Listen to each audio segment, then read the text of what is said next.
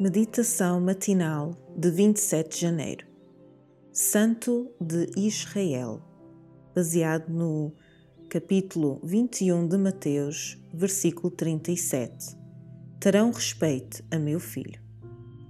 Deus suportou o seu povo com o coração de pai. Pleiteou com eles através da doação e da retenção de bênçãos. Pacientemente expôs perante eles os seus pecados e com longanimidade esperou que os reconhecessem.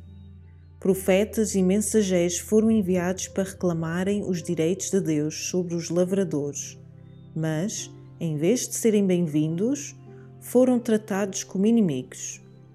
Os lavradores perseguiram-nos e mataram-nos.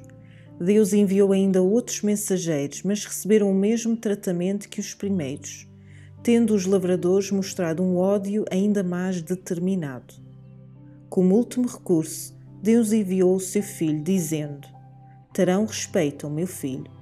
Mateus, capítulo 21, versículo 37.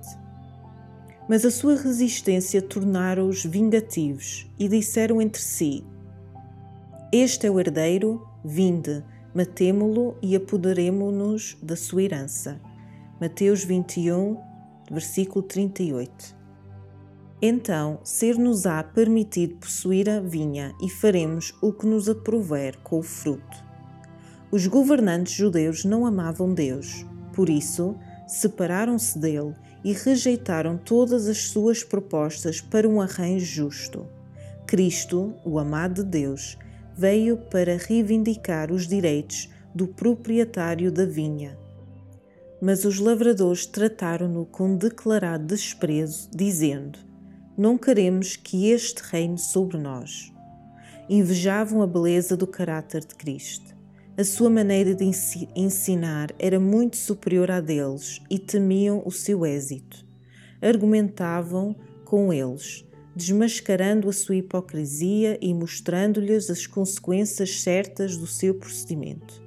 Isso irritou-os até à loucura ficavam apavorados diante das repreensões que não podiam silenciar. Odiavam o alto padrão de justiça que Cristo constantemente apresentava. Viam que os seus ensinos os colocavam numa posição em que o seu egoísmo seria revelado e resolveram matá-lo. Odiavam o seu exemplo de fidelidade e de piedade e a elevada espiritualidade revelada em tudo quanto fazia. Toda a sua vida era uma reprovação ao seu egoísmo, e ao chegar à prova final, a prova que significava obediência para a vida eterna ou desobediência para a morte eterna, rejeitaram o Santo de Israel.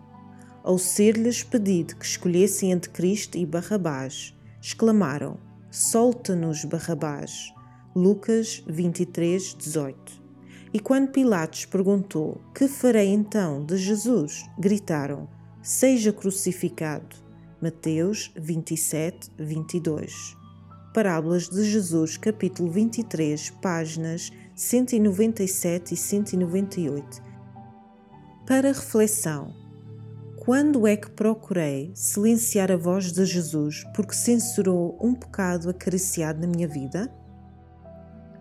Sou diferente da multidão que gritou: Crucifica-o? Inspiração Devocional. Para mais informações, entre em contato com 919 769 322.